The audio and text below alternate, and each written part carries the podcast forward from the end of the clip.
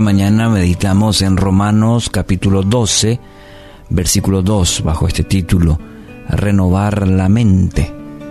No se amolden al mundo actual, sino sean transformados mediante la renovación de su mente. Así podrán comprobar cuál es la voluntad de Dios, buena, agradable y perfecta. El mundo, el mundo y sus ofertas tentadoras, aparentemente buenas, pero su fin, dice la palabra, es perdición. Aquí las palabras del apóstol Pablo son muy claras y nos orientan bastante a cómo alcanzar propósito en esta vida. Es interesante, en otra versión dice, no vivan según el modelo de este mundo.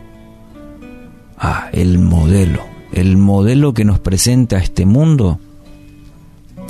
Y bueno, es cuestión de levantar la cabeza, observar un poco y encontraremos que el modelo es egoísta, es corrupto, es vanidoso, no importando el cómo alcanzar el supuesto éxito, va a pasos agigantados y sin importar nada más.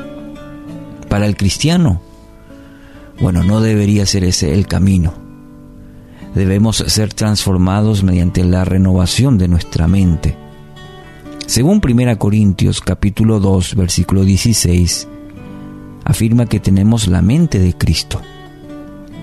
Entonces, es necesario renovar nuestra mente para ver las cosas como Cristo las ve. Y ese es un buen desafío que tenemos que hacerlo todos los días constantemente. Mirar por el lente de las escrituras y no por las mentiras que el engañador de este mundo constantemente procura nuestra vida.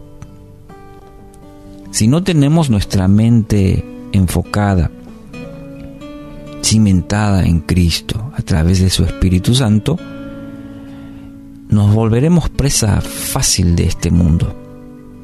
Seremos por los problemas y las circunstancias de esta vida y no podremos conocer la voluntad de Dios.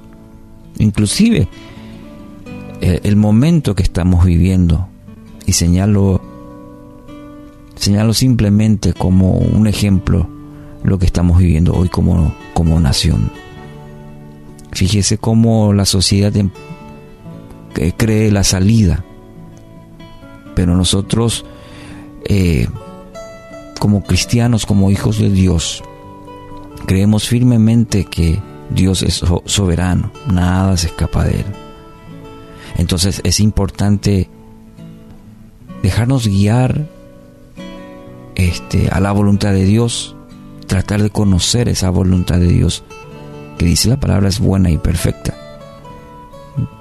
No dejarnos arrastrar por la forma de pensar y de y lógicamente de vivir del mundo.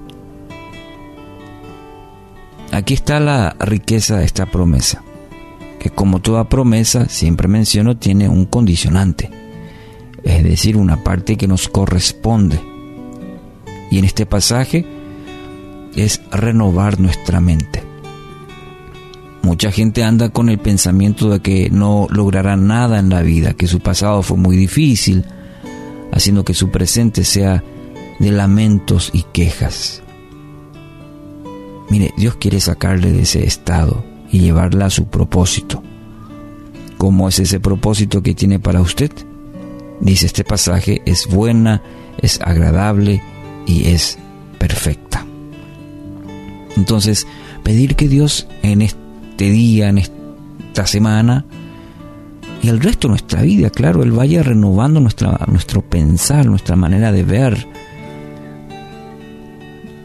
por, eh, por encima inclusive de nuestras circunstancias, Dios tiene algo, dice, mucho mejor, cosas buenas y agradables. Nosotros a veces miramos con, con un lente muy superficial. Entonces pedir a Dios que le parece que hoy a través de su Espíritu Santo obre en sus pensamientos, en los míos. Vamos a pedir que nos ayude a ver las cosas como Cristo las ve. ¿Sí? en momentos tan necesarios en donde tenemos que discernir, como por ejemplo lo que estamos viviendo, ya lo mencioné, cómo Cristo las ve, que nos ayude a ver de esa misma manera, que nos dé su forma de pensar y de ver, en vez de estar ahí sobre las circunstancias y ver que eso mine nuestra mente y nuestro corazón y nos empuje a vivir de esa manera. Veamos cómo Cristo las ve. Mirar y creer en sus promesas. Que Dios nos ayude en esta mañana y en esta semana. Que Dios nos, nos ayude a ver las cosas, nos dé su mente. No nos amoldemos a este mundo, no se deje arrastrar por este mundo actual, sino pidamos, transfórmanos Señor mediante la renovación de nuestra mente para que podamos ver y vivir tu voluntad, tu voluntad que es buena, es agradable y es perfecta.